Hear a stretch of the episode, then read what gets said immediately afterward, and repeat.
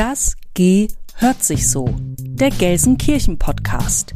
Die Infos aus deiner Stadt direkt ins Ohr.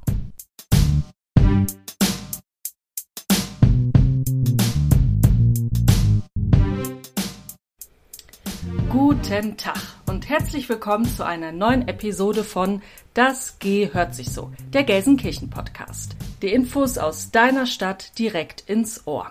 Ich bin Katharina Fleißner. Ja, und ich bin Anne Bolzmann und ich sage auch guten Tag und herzlich willkommen. Äh, ja, und wir beide, Katharina und ich, arbeiten beim Referat Öffentlichkeitsarbeit der Stadt Gelsenkirchen und machen jetzt äh, seit schon ein paar Episoden diesen Podcast, um die Themen aus dieser Stadt mal in einem etwas anderen Format aufzubereiten und zu präsentieren. Genau, und vielleicht kennt ihr auch schon die ersten beiden Folgen äh, von Das gehört sich so. Äh, einmal, da ging es um die Sendezentrale Hans-Sachs-Haus und ähm, die zweite Episode, da ging es um das Grün in Gelsenkirchen. Genau, das da Frühlingserwachen, da konnte man die genau. Vögel zwitschern hören. Und diesmal genau, sind wir wieder ganz wir, leise im Hintergrund.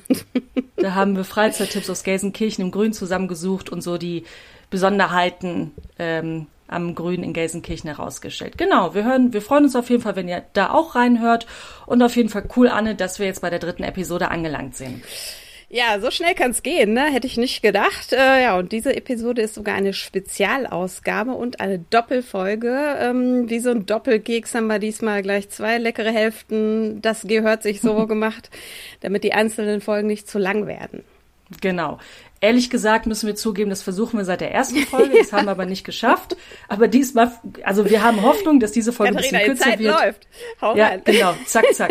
Auf jeden Fall wollen wir euch heute mitnehmen in die faszinierende Welt der HKK.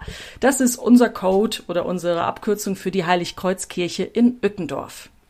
Ja, die einst als Kirche für die größte katholische Gemeinde im Umfeld erbaut wurde, dann lange Nährstand, nachdem sie intensiv genutzt wurde und jetzt zu einem Veranstaltungsort transformiert wird und damit äh, zu neuem Leben erweckt werden soll. Genau, aber, aber Anne, stopp, stopp, stopp. Wir sind schon mittendrin im Thema. Ah, Jingle ab. Genau zugehört. Richtig rein ins Thema. So sieht's aus. Heute geht's also um die HKK, dem Herzstück der Bochumer Straße.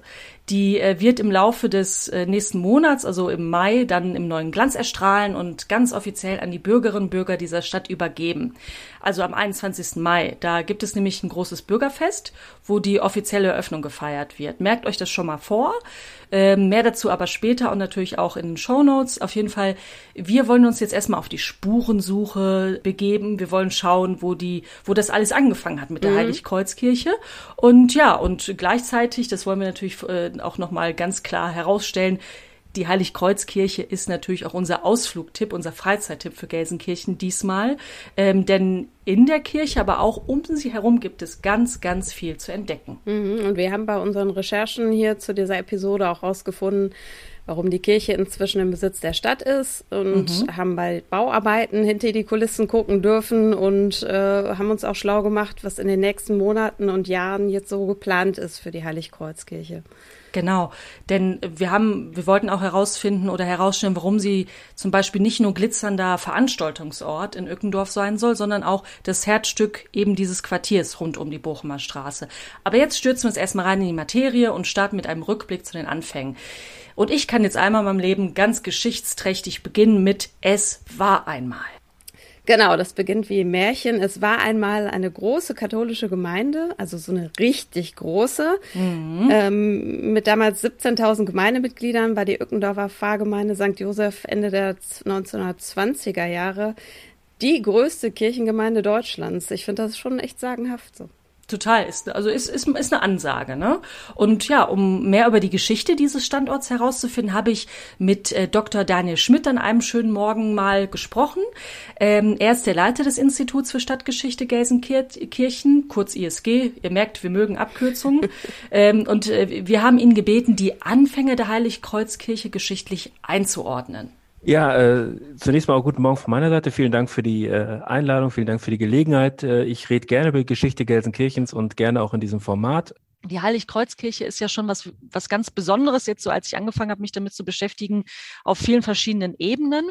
Die Architektur ist außergewöhnlich, äh, aber auch die jetzige oder zukünftige ähm, oder baldige Nutzung als Kulturort ist ja auch eine, ja, eine spannende Entwicklung einer Kirche, ähm, aber auch die Vergangenheit der HKK oder also abgekürzt, ne, HKK Heiligkreuzkirche ist sehr interessant.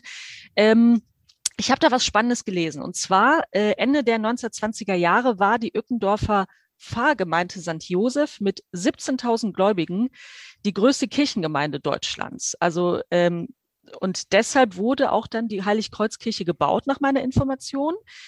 Ähm, das ist ja schon mal eine, äh, also ich sag mal, ein spannender Start für, ein, äh, für, für eine Kirche. Nehmen Sie uns doch vielleicht ein Stück mit in die Vergangenheit. Wie sah Ückendorf, äh, Ückendorf damals aus? Anfang des 20. Jahrhunderts, sage ich jetzt mal grob. Ähm, wie haben die Menschen damals gelebt in Gelsenkirchen und welche Bedeutung hatte dann, als die Heiligkreuzkirche gebaut äh, wurde für die äh, Bürgerinnen und Bürger? Also, ähm, Ückendorf ist im Prinzip äh, ein klassisches Industriedorf des Ruhrgebiets, das äh, lange über Jahrhunderte sozusagen sehr, sehr klein ist, zu dem Zeitpunkt, als es das Ruhrgebiet noch gar nicht gibt. Mhm. Das Ruhrgebiet entsteht dann im, um die Mitte des 19. Jahrhunderts ähm, durch äh, den, die technische Innovation, ähm, durch die mhm. Möglichkeit, hier an die Kohle zu kommen. Und äh, auf dieser Grundlage entsteht hier eben ein montan-industrieller Komplex, insbesondere aus Kohle und Stahl, der dann dazu mhm. führt, dass diese äh, Orte, diese früheren Dörfer eben expandieren, wachsen, zu Industriedörfern werden. Und das passiert mhm. auch mit Ückendorf. Ückendorf ähm, von wenigen hundert Einwohnern innerhalb weniger Jahrzehnte schnellt die Bevölkerung auf über 30.000 zu Beginn des, des mhm. Ersten Weltkriegs. Ähm, äh, hervor. Das ist also ein extremes Bevölkerungswachstum, was hier vor Ort äh, bewältigt werden muss, städtebaulich, aber auch infrastrukturell. Es entstehen mhm. Siedlungen um die industriellen Werke in Ückendorf herum. Mhm. Das sind übrigens, man sollte sie mal nennen, das sind mehrere Zechen. Ähm, zunächst die Zeche Holland, äh, die auch teilweise in, in, mhm. in Wattenscheid gefördert hat ähm, die Zeche Rhein-Elbe, äh, Zeche Rhein-Elbe-Alma, die dann relativ zügig ähm, äh, verbunden werden. Das ist das Gussstahlwerk, ähm, äh, in äh, Mundscheid, sozusagen heute der Wissenschaftspark, der auf dem, auf, der auf dem Gelände steht. Also ah, ja. durchaus sehr, sehr mhm. expandierende ähm, äh, wirtschaftliche Unternehmungen, die eben vielen tausend Menschen Arbeit äh, bieten. Für diese vielen tausend Menschen muss aber eben ein Ort auch entstehen. Deshalb äh, wächst Ückendorf sozusagen ständig. Mhm natürlich auch im, im religiösen, im Gläubigen, äh, im, im, Bereich des Glaubens äh, müssen Strukturen geschaffen werden. Vorher gibt es hier keine Kirche beziehungsweise keine Kirchen. Mhm. Das, das Spannende dabei ist ja auch, äh, dass hier sozusagen Gläubige beider Konfessionen äh, ihre, ihre geistige Heimat finden müssen, dass hier also sozusagen äh, Protestantismus und mhm. Katholizismus nebeneinander existieren. Die beiden Kirchen werden auch Ende des 19. Jahrhunderts relativ gleichzeitig äh, gegründet. Und äh, wie gesagt, so eine Situation finden wir eigentlich überall im Raum Gelsenkirchen, dass äh, da auch äh, äh, evangelische und katholische Kirchen oftmals äh, in Nachbarschaften in Konkurrenz mhm. zueinander stehen. Damals äh, war das Verhältnis der Konfession zueinander auch nicht unbedingt äh, entspannt. Da spielte es noch eine viel größere Rolle mhm. als heute eigentlich, ob man katholisch oder evangelisch war. Das waren auch immer äh, natürlich religiöse Prestigeobjekte. Also es war immer gut, wenn die eigene Kirche größer war als die benachbarte Kirche von den anderen. Sonst, so, sozusagen. Also auch eine gewisse, eine gewisse, eine gewisse Konkurrenz. Ähm, wenn wir jetzt ähm, auf äh, die Geschichte dieser Gemeinden kurz schauen, ähm, wachsen, wachsen die Gemeinden natürlich immer weiter, wie auch die Bevölkerung wächst. Das heißt, wir haben mhm. äh, in, den in, den Jahrzehnten vor dem Ersten Weltkrieg äh, kommen in Ückendorf jährlich ungefähr äh, ja, 1000 Menschen dazu. Ähm, und äh, die Hälfte davon sind katholisch. Das heißt also, diese Gemeinde äh, äh, wächst äh, extrem und äh, steht eigentlich auch unter räumlichem Druck. Mhm. Und deshalb fällt eigentlich schon ähm, viele Jahre bevor tatsächlich mit diesem Bau dieser Heiligkreuzkirche begonnen mhm. wird, fällt der Entschluss, der ist eigentlich auch ziemlich mutig, weil es teuer und das muss sich Gemeinde erstmal leisten können, fällt der Entschluss sozusagen eine neue ähm, äh, Zweikirche für diese Gemeinde zu bauen. Und das wird dann eben äh, die Heiligkreuzkirche. Das äh, beginnt eigentlich schon ähm, in den äh, frühen 20er Jahren. Da ist auch schon Josef Franke dann eigentlich mit den ersten äh, mit bei den ersten Gesprächen dabei mit dem Kirchenvorstand. Ähm, und, äh, also der Architekt der Heiligkreuzkirche, Josef Genau. Mhm. Das Grundstück, auf dem, die, auf dem die Kirche entsteht, wird schon 1919, 20 gekauft äh, durch die Gemeinde. Ähm, die hätten diese Kirche auch sehr gerne sehr viel schneller realisiert, natürlich. Ähm, aber da kam einiges sozusagen politisch dazwischen, mhm. was, das, was das verhindert hat. Also das ist ja eine, ähm, ist ja eine ziemlich mhm. wilde Zeit, die 20er Jahre im Ruhrgebiet, ähm, mit Inflation, mit politischen Konflikten, bürgerkriegsähnliche Zustände teilweise, ähm, die sogenannte Märzrevolution 1920, die Besetzung des Ruhrgebiets äh, durch Franzosen und Belgier ab 23. Wie gesagt, die, die schwierige wirtschaftliche Situation, die auch natürlich die schwierige wirtschaftliche Situation hat, äh, Auswirkungen auf das Steueraufkommen ähm, und mhm. auch explizit auf das äh, Kirchensteueraufkommen natürlich in gewisser Weise, was die, äh, was die Finanzierung solcher Großprojekte schwierig macht. Ähm, als das alles vorbei ist, meint man in etwas ruhigere Fahrwasser äh, zu kommen, ähm, wird sozusagen konkret mit dem Bau der Kirche ähm, 1926 äh, wird dann tatsächlich der Entwurf von Franke auch vorgestellt. 1927 ähm, wird der Grundstein gelegt ähm, und dann beginnt der Bau, aber dieser Bau wird äh, viel teurer als, als gedacht. Mhm. Ähm, und das grundsätzliche Problem ist, dass die wirtschaftliche Krise auch wieder zurückkehrt. Äh, die, äh, die Zechen hier in, in, in Ückendorf äh, machen dann auch äh, Anfang der 30er Jahre dicht. Ähm, infolge der wirtschaftlichen Situation, Rhein-Elbe, Alma werden geschlossen. Ähm, Holland äh, stellt zeitweise die Förderung ein. Das heißt, auch die finanzielle Situation der Kirche, der Kirche hier vor Ort in, in Ückendorf ist äh, mhm. desaströs. Und äh, auf diesen Schulden, die durch diesen Kirchenbau Heiligkreuz entstehen, äh, da sitzen die noch Jahrzehnte sozusagen. Also es ist letztlich Heiligkreuz ist ein großwertiges Bauwerk, aber ein finanzielles Desaster, kann man sagen, zunächst mal für die Kirchengemeinde. Wie ist denn dann am Ende aber der Bau angekommen? Also äh, über, also was wissen Sie, was, was überwog? Waren die Leute begeistert aufgrund dieses schönen Bauwerks oder gab es immer den bitteren Beigeschmack, ähm, das ist alles viel zu teuer, das ist eine Vollkatastrophe? Ähm, also ich glaube, man hat es mit Anstand getragen und äh, hat darum gekämpft, sozusagen aus diesem äh, finanziellen Desaster rauszukommen. Man hat natürlich auch äh, dauerhaft gesehen, dass da was nicht stimmte mit der Kirche zunächst, weil ja viele Dinge, die ursprünglich geplant waren, äh, ein Seitengebäude, ähm, aber auch die Ausgestaltung an der an der Fassade sind ja tatsächlich nicht so realisiert worden, wie Franke das vorher vorgesehen hat, auch aus auch aus finanziellen Gründen die äh, Kirche, wenn man genau hingeschaut hat, war die Kirche sozusagen auch nicht nur Denkmal ihrer selbst, sondern auch Denkmal der schwierigen finanziellen Situation, in der sie dann äh, fertiggestellt wurde.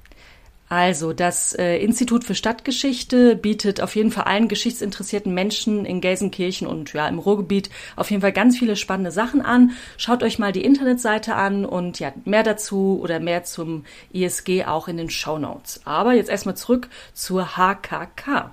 Also, Anne, wir lernen, der Bau der Heiligkreuzkirche war nicht immer unumstritten. Ja, und ich glaube, das war auch damals nicht einfach in so finanziell angespannten Zeiten. Aber ich meine, mhm. wenn wir uns heute so äh, wenn wir so zurückblicken und ausblicken, müssen wir ehrlich sein, im Moment sind auch ähm, finanziell angespannte Zeiten. Ja. Ähm, und Kirchen werden auch überall geschlossen. Das ist nicht so ein Gelsenkirchen-spezifisches Phänomen, sondern es mhm. gibt es überall in Deutschland. Und ja, hier vor Ort war halt oder ist die Heiligkreuzkirche halt eins der markantesten Gebäude, was dann außer Dienst gestellt wurde. Mhm. Und Leute, die lange Zeit diese Kirche besucht hatten, sind irgendwann dann weggezogen. Und ja, Kirchgänger sind halt auch durch die Entwicklung der letzten Jahre insgesamt weniger geworden. Aber ja, ich glaube, worauf man halt auch schauen muss, die Kirche ist uns wenigstens geblieben aus dieser Zeit, so als hm. Erinnerung vielleicht oder auch als, ähm, ja, ja, Denkmal. Und äh, für uns ist das ja als Stadtgesellschaft heute ein echter Glücksfall, dass so ein Prachtbau hier jetzt schon steht und nicht mehr gebaut werden muss, weil architektonisch ist die ein echtes Meisterwerk, das muss man einfach mal so sagen. Ja, absolut. Und ähm, man kann sie ja auch schon von weitem sehen, ne? wenn man so aus der Innenstadt kommt in Richtung Ückendorf. Mhm. Ist ja ganz auffällig lustig, finde ich dass wenn man über die Buchmerstraße selbst fährt, fällt sie einem ja gar nicht so direkt auf. Ne? Also die ist ja so nach hinten versetzt ein ganzes Stück. Und als ich da mal das erste Mal selbst hingefahren bin, stand ich, ich sag mal so ja, 20 Meter oder so von ihr äh, entfernt und musste erstmal jemand fragen, ja, wo ist denn die Heiligkreuzkirche? Okay. Das, das, das fand ich auf jeden Fall ganz lustig. Man sieht den, ba äh, den Wald manchmal vor lauter Bäumen nicht. Ja, ja, vielleicht, ja. genau. Auf jeden Fall ihre markante Backsteinfassade fügt sich ja auch total gut in das Gesamtbild mhm. der Architektur hier in dieser Stadt ein und sie passt auch gut zum Hans-Sachs-Haus, das ja auch fast zur gleichen Zeit gebaut wurde. Ja, aber das Hans-Sachs-Haus ist ja von einem anderen Architekten gebaut worden, von Alfred Fischer. Hier soll es aber heute um Josef Franke gehen. Der war damals der Architekt der Wahl für die Heiligkreuzkirche, weil er sich hier bereits mit anderen tollen Bauten in der Region einen Namen gemacht hatte. und ähm, aber auch, weil er das Gebiet um die heutige Bochumer Straße so richtig gut aus der Westenschasche kannte. Er ist nämlich in mhm. Wattenscheid, was ja jenseits der Stadtgrenze ganz nahe liegt, geboren und hat bis zu seinem Tod auch in Gelsenkirchen gelebt. Und ich glaube, das war für ihn so eine Herzensangelegenheit, ähm, ja, hier sein Meisterstück quasi im Vorgarten oder in der unmittelbaren Umgebung zu bauen. Mhm. Ähm, und da hat er sich besonders viel Mühe gegeben. Das sieht man dem Bau auch an. Ähm, die Heiligkreuzkirche ist ja deshalb so besonders, weil sie so, so eine Parabelbauweise hat, die damals, mhm. ähm, also die Parabel als Grundform, und die wiederholt sich in der Kirche mehrfach. Das war damals sehr innovativ und deshalb gilt die Kirche auch bis heute noch als das bedeutendste Werk von Josef Franke. Ja, aber du musst mir das mit der Parabel noch mal ganz kurz erklären. Ach so, ja klar. Ähm, du kennst vielleicht noch aus der Schulzeit so diese Parabelschablonen, die sehen aus wie so ein Berg mit einer runden Spitze. Also ich kann mich ja. da noch dran erinnern, wir mussten in der Schule immer sehr oft mit diesem Teil arbeiten. Mhm. Ähm, und genau das Muster hat Josef Franke eben verwendet, um den Kirchenraum Raum innen schwungvoll zu gestalten. Aber auch schon das Eingangsportal zur Kirche ist so eine ganz steile Parabel. Mhm. Und äh, die abgerundete Form diese, dieses Portals steht dann übrigens so im krassen Gegenteil zu der ja kantigen, eckigen, fast zackigen äh, Front der Kirche oder auch mhm. dem gesamten Kirchenbau außen. Ähm, die Front bündet dann oben in so einem Kreuz, äh, was ja auch quasi Rückschluss auf den Namen zulässt. Mhm. Und das gesamte Architekturensemble ist laut Experten eine eigenwillige Zusammensetzung von Formen des Expressionismus in der neuen Sachlichkeit. Das muss ich gerade mal ablesen. das ist schon ein geiler Satz. da wir erinnern uns, ne? Sachlichkeit war ja auch beim Bau des Hans-Sachs-Hauses ein großes Thema. Also das kennen wir schon. Ja, ja, genau. Das war damals so der Zeitgeist. Alles ganz äh, sachlich, alles ganz clean. Ähm, die Bauten sollten funktional und visuell ansprechend zugleich sein, aber auch nicht so diese Hemmschwelle direkt an der Tür haben, damit die Leute auch wirklich gerne reinkommen. Und ja, ich finde, wenn man es aber genau betrachtet, ist die Heiligkreuzkirche schon ziemlich pompös, äh, mhm. wie sie da steht. Aber sie ist eben nicht so verschnörkelt und verspielt wie frühere Kirchenbauten, wenn man so an den gotischen Stil denkt zum Beispiel. Ja, aber jetzt, wo du es sagst, so ein, also zum Beispiel so einen klassischen spitzen Kirchturm hat die ja auch gar nicht. Ne? Nee, das stimmt. Die ist eher so eckig als spitz. Ähm, ah. Aber wenn, ja, so ganz sachlich ist Franke dann aber doch nicht geblieben. Wenn man nämlich ganz genau hinschaut, dann entdeckt man viele Details und Elemente, die er so eingearbeitet hat oder versteckt hat. Ähm, es gibt so kleine Türmchen an der Westfassade, aber es gibt auch Apostelfiguren, die in die Fassade eingearbeitet sind. Mhm. Von außen wirkt die ganze Fassade ja eher schroff und dunkel, finde ich. Ja. Ähm, ja. Und das Innenleben der Kirche ist dann ein kompletter Gegensatz dazu. Also sehr rund, sehr geschwungen mit bunten Fenstern und einer faszinierenden expressionistischen Deckenbemalung. Mhm. Ja, die Deckenbemalung ist ja, also fand, ist mir als erstes krass aufgefallen. Mhm. Das, die ähm, ist übrigens natürlich gut recherchiert. Ursprünglich eine Arbeit vom Kirchenmaler Andreas Wilhelm Ballen. Auf jeden Fall hatte sich ähm, der ähm, Ballen bei der Innengestaltung der Heiligkreuzkirche auch also richtig ins Zeug gelegt. Wenn ihr wenn ihr mal da seid und euch die Decke anschaut, seht ihr ähm, erstmal so so goldfarbene Kreuze auf blau-grünen Grund mit Versen des ähm, Vexilla Regis Prodeunt, ne, das war Latein, würde die Maus sagen. Das ist äh, eine bekannte lateinische Hymne, also ein Lebkusa äh, Lob, Lebkusang. Lebkuchengesang? Lob, ja, genau, Lebkuchen. Nein, das ist nur, äh, egal. Also Lobgesang auf das Kreuz Jesu Christi, was ja wiederum den Bogen zum Namen der Heiligkreuzkirche schlägt. Mhm, sind Und viele Geheimnisse so in der Kirche versteckt. Ja. Das Kreuz vorne, aber auch hier so, dass halt genau. sich diese Hymne drauf bezieht. Deshalb ist mhm. wahrscheinlich auch eine Führung auch richtig spannend. Ne? Mhm. Also da gibt's total viel zu entdecken. Und ähm, interessant ist, die Deckmalerei war dann aber äh, nach dem Krieg ganz lange übermalt gewesen, Klassiker, ne? und konnte dann erst 1993 von Experten wieder freigelegt und restauriert werden. Und äh, für diese gelungene Rekonstruktion gab es dann auch später eine Auszeichnung aus Den Haag für herausragende Leistungen im Bereich der Erhaltung von Kulturerbe. Das war 1996 und dafür gab es dann das Europa Nostra Diplom. Ja, das klingt jetzt für Laien vielleicht wie so ein Jodeldiplom, aber in der Architekturszene ist das schon eine echte Hausnummer. Also es ist richtig gut. Ja, genau, was, was ganz Besonderes. Und naja, aber auf jeden Fall irgendwann wissen wir ja alle, sanken die, ja, Besucherzahlen der Kirche, wenn man das so sagen darf. Also ihr wisst, was ich meine. So viele sind da halt nicht mehr hingegangen. Ja, ich glaube, das hat dann auch einfach mit den Zeichen der Zeit zu tun. Das wandelt sich alles. Und äh, irgendwann war dieser große Prachtbau dann einfach zu groß für die immer kleiner werdende katholische Gemeinde vor mhm. Ort. Ähm, die Kirche musste den Bau dann schweren Herzens aufgeben. Ja. Und im August 2007 wurde dann die Heiligkreuzkirche profanisiert. Das bedeutet so viel wie außer Dienst gestellt. Ne? Sie war halt mhm. dann kein Gotteshaus mehr. Abreißen war aber natürlich keine Option. Das kann man sich ja denken, nachdem wir hier äh, erklärt haben, was halt alles so besonders ist an diesem, an diesem krassen Gebäude. Wäre auch viel zu schade gewesen. Also. Ja, viel, ja, ja, absolut. Und, ähm, und genau wegen der, äh, also ich sag mal, baugeschichtlichen Bedeutung, aber auch aufgrund der hohen Architekturqualität ähm, stand das ja unter Denkmalschutz und dann kannst du ja so ein, so ein Gebäude nicht abreißen. Mhm. Also was dann geschah, spulen wir jetzt mal so ein bisschen vor, um zum Wesentlichen zu kommen. Im Jahr 2017 hat die Stadt Gelsenkirchen dann der damaligen oder der heutigen Kirchengemeinde St. Augustinus das Kirchengebäude abgekauft, weil man damals schon Pläne hatte, ähm, dass die Heiligkreuzkirche zu einem Impulsprojekt werden kann für das ganze Quartier entlang rund um die Bochumer Straße. Und äh, im Rahmen der Revitalisierungsstrategie, die für diese Bochumer Straße in Irgendorf erdacht worden ist, hat man quasi diese Kirche gekauft, ähm, ja, um sie da quasi zu integrieren und zu einem besonderen Herzstück werden zu lassen. Mhm. Und ja, auf dieses Quartiersprojekt und welche Rolle die HKK in diesem Zusammenhang spielt, werden wir dann im zweiten Teil der Doppelfolge nochmal intensiver eingehen. Also dann in der vierten Folge, also die mhm. nächste Folge, die nach dieser kommt. Ihr versteht, was ich meine. auf jeden Fall wollen wir jetzt erstmal den, den Blick oder das Ohr auf die Kirche weiterlenken. Auf jeden Fall sollte dann die HKK zu einem Veranstaltungsort werden. Mitte Januar 2019 begann dann auch der Umbau. Der Denkmalschutz machte aber diese Transformation zu einer außergewöhnlichen Kulturstätte natürlich nicht gerade einfach, kann man sich vorstellen.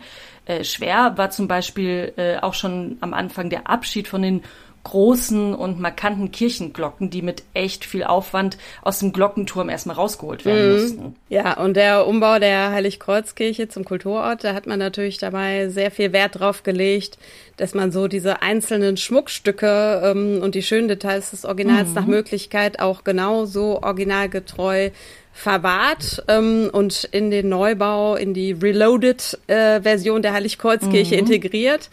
Ähm, so sind jetzt zum Beispiel noch die Altäre drin, äh, es gibt Beichtstühle im Gang, ähm, aber es gibt auch ein richtig schönes, prächtiges Taufbecken mit goldenen Details und die sind in die Spielstätte so integriert worden, dass das jetzt quasi so den einen richtigen Reiz ausmacht des neuen ja, Spielraumes oder des neuen Veranstaltungsorts.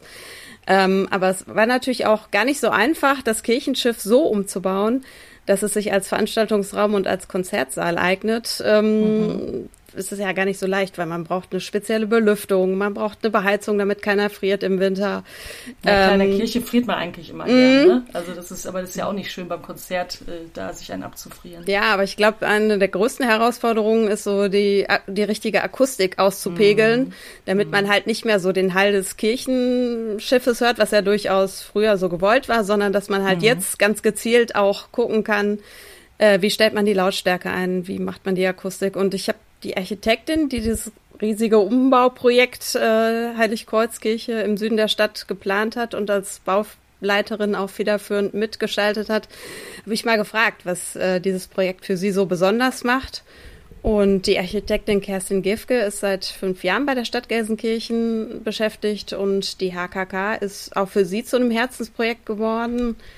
Ich habe sie auch mal gefragt, was sie so mit der Kirche verbindet. Kannten Sie denn die Heiligkreuzkirche schon vorher, bevor Sie Ihre Arbeit dort begonnen haben? Ja, ich bin selbst gebürtige Gelsenkirchnerin, Aha. deswegen kenne ich die Kirche. Ähm, es ist zwar nicht direkt meine Hausgemeinde, ähm, aber ich kannte sie vom Sehen schon recht gut, ja. Was ist denn an der Heiligkreuzkirche besonders architektonisch besonders oder besonders auffällig aus Ihrer Sicht? Die Kirche ist ja ein bedeutendes Bauwerk des Backsteinexpressionismus. Mhm. Ähm, von außen mutet sie, mh, mm, ja, ich sag mal, nicht sehr sakral an. Äh, sie sieht von der Rückseite sogar ein bisschen aus wie ein Industriegebäude. Ähm, wenn man das Gebäudeinnere betritt, dann öffnet sich jedoch die Kirche in einer großen Parabel. Das ist sicherlich das Außergewöhnliche bei der Heiligkreuzkirche. Mhm. Und äh, wie lange haben jetzt die gesamten Arbeiten an der Heiligkreuzkirche gedauert, bis man sie so aus diesem Vorherzustand in den jetzigen Zustand eines Veranstaltungszentrums äh, gebracht hat? Wie lange hat das insgesamt gedauert? Der Bau der Kirche hat jetzt ungefähr zweieinhalb Jahre gedauert. Mhm. Wir haben im November 2019 mit den Arbeiten begonnen. Äh, davor hatten wir einen mehrjährigen Planungsvorlauf, ähm, der das Gebäude oder die Planung dahin gebracht hat, die wir dann letztendlich jetzt umsetzen konnten. Mhm. Und was waren so die besonderen Herausforderungen bei diesem Bauvorhaben? Die besondere Herausforderung war sicherlich, das ähm, ehemalige Kirchengebäude derart umzugestalten, dass da ein modernes Veranstaltungszentrum draus wird. Dazu ist sehr viel Technik notwendig. Ja. Und diese technischen Einbauten in Einklang zu bringen mit dem Denkmalschutz, das ist nicht immer so ganz einfach. Die Substanzschonung ähm, hat da höchste Priorität. Ja. Substanzschonung heißt erhalten, ähm, neue Technik einbringen ähm, heißt manchmal, man muss Dinge zurückbauen, man muss Öffnungen herstellen. Ähm, das muss man in Einklang bringen. Und kommt dann immer jemand vom Denkmalschutz vorbei oder muss man das nur nachher nachweisen? Also Nein, wir hatten sehr, sehr umfangreiche Abstimmungsgespräche okay. in, allen Gespr in allen Gewerken. Ähm, vor der Ausführung, in der Planungsphase, auch während der Ausführung und im Nachgang, ähm, ja, wird das Ganze dann nochmal begangen, ob die Umsetzung auch ordnungsgemäß erfolgt ist. Okay, aber die Denkmalschützer sind jetzt zufrieden mit dem, was sie draus gemacht haben. Absolut. Okay. Ähm, was hat Sie denn bei den Arbeiten an der Heiligkreuzkirche besonders überrascht? Es gibt ja bei vielen Bauten, die, wo alt zu neu umgebaut wird, gibt es ja manchmal so Überraschungen, ähm, die man nicht erwartet hat. Was war da bei der Heiligkreuzkirche? Was ist in Erinnerung geblieben? Ja, das hatten wir in der Tat hier auch. Äh, das ist häufig so bei Sanierungsmaßnahmen, dass man ein Bauteil öffnet und etwas anderes vorfindet, als man erwartet hat. Ähm, hier hatten wir beispielsweise ähm, im Turmbereich äh, marode Lamellen. Das konnten wir erst feststellen, als wir das Gebäude komplett eingerüstet haben. Vorher war das in der Höhe nicht erkennbar. Und das hat insofern die Arbeiten erschwert, dass wir baubegleitend dann diese Sanierungsmaßnahme noch planen mussten, mit der Denkmalpflege abstimmen. Dementsprechend hatte das dann zu leichten Verzögerungen bei den Fassadenarbeiten geführt. Mhm. Aber im Endeffekt hat dann alles gut geklappt. Ähm, was ist denn Ihrer Meinung nach besonders schön geworden jetzt an der jetzigen Kirche, die jetzt nicht mehr Kirche ist, sondern quasi Veranstaltungszentrum?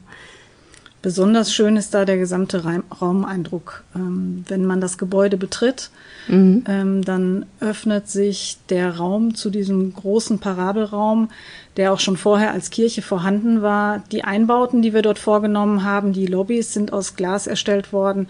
Die wirken relativ wenig störend, sodass der gute Raumeindruck noch immer erhalten bleibt. Mhm. Und das war, glaube ich, auch so eine Auflage der Denkmalschützer, dass man reinkommt und sofort die Kirche sieht. Ne? Deshalb musste man so diesen Eingang mit Glas gestalten. Ja, richtig. Mhm. Ja, ist wirklich sehr, sehr schön geworden. Ist das denn für Sie jetzt schwierig, sich von diesem Projekt zu trennen, wenn man da so viel ja, Herzblut und auch Arbeit reingesteckt hat? Was ist das für ein Gefühl, ähm, wenn so ein Projekt jetzt fertig ist? Ja, es hängt sehr viel Herzblut dran, das muss man ganz klar sagen. Ähm, wobei man sich nach dieser langen Zeit dann auch schon wieder auf das nächste Projekt freut. ähm, ja, man ist unglaublich stolz. Ja. wenn das Gebäude fertig ist, sind all die Schwierigkeiten, ähm, die es auf der, auf der Strecke gab, dann auch schnell vergessen. Und wenn man sieht, wie gut das Gebäude angenommen wird und mhm. welche Auswirkungen sich auf den Stadtteil ergeben sollen, dann macht einen das schon sehr stolz. Ja, und wer jetzt selbst mal gucken möchte oder schauen möchte, wie das Ergebnis äh, heute aussieht, reloaded, der muss auch nicht gleich eine Eintrittskarte für eine Veranstaltung buchen. Es soll in Kürze auch Führungen durch die Heiligkreuzkirche geben. Und am 21. Mai, das haben wir eben schon erwähnt, wird die Heiligkreuzkirche und die Kulturstätte im Herzen von Ückendorf auch mit einem großen Bürgerfest eröffnet. Äh, und da, denke ich, ist auch für Jung und Alt was dabei. Und dann gibt's natürlich auch viel Gelegenheit zum Reinstuppern und zum hinter die Kulissen gucken und mal dran fassen und so. Also. genau. Das Fest heißt Frühlingserwachen der Bochumer Straße und das Programm sieht wirklich schön aus. Es gibt äh, Führungen der HKK, aber es gibt auch so Local Guides, die ähm, euch auch das Quartier selbst zeigen können, also so die Bochumer Straße. Es spielen Bands, es gibt leckeres Essen, es gibt Party abends und ja, das geht alles vormittags los und geht bis ja, spät abends auf jeden Fall.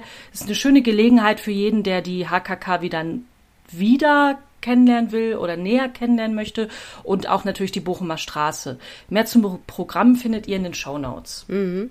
Und in der nächsten Hälfte oder Episode wollen wir dann hier drüber sprechen, welche Rolle die Heiligkreuzkirchen im spannenden Gesamtkonzept Bochumer Straße demnächst spielen soll. Und ähm, es gibt natürlich große Pläne für die Zukunft, wie die Heiligkreuzkirche ab jetzt auch als Veranstaltungsort genutzt werden soll. Ähm, ja, und wir freuen uns, wenn ihr auch in den zweiten Teil mal reinhört. Der erscheint in Kürze hier auf diesem Kanal. Genau, diesmal haben wir richtig reingehauen und uns verausgabt. ähm, am besten abonniert ihr diesen Podcast, dann verpasst ihr keine Folge und wir freuen uns natürlich auch riesig, wenn ihr uns mal eine Mail schreibt an podcast.gelsenkirchen.de und uns Feedback gibt oder vielleicht schreibt, was ihr so für Themen noch habt, die euch mhm. interessieren. Und wir freuen uns natürlich auch riesig, wenn ihr diesen Podcast weiterempfehlt. An jemanden, der Spaß hat an Themen rund aus Gelsenkirchen, aus dem Ruhrgebiet oder vielleicht auch an jemanden, der das Ruhrgebiet so noch im Herzen trägt, auch wenn er hier nicht mehr wohnt.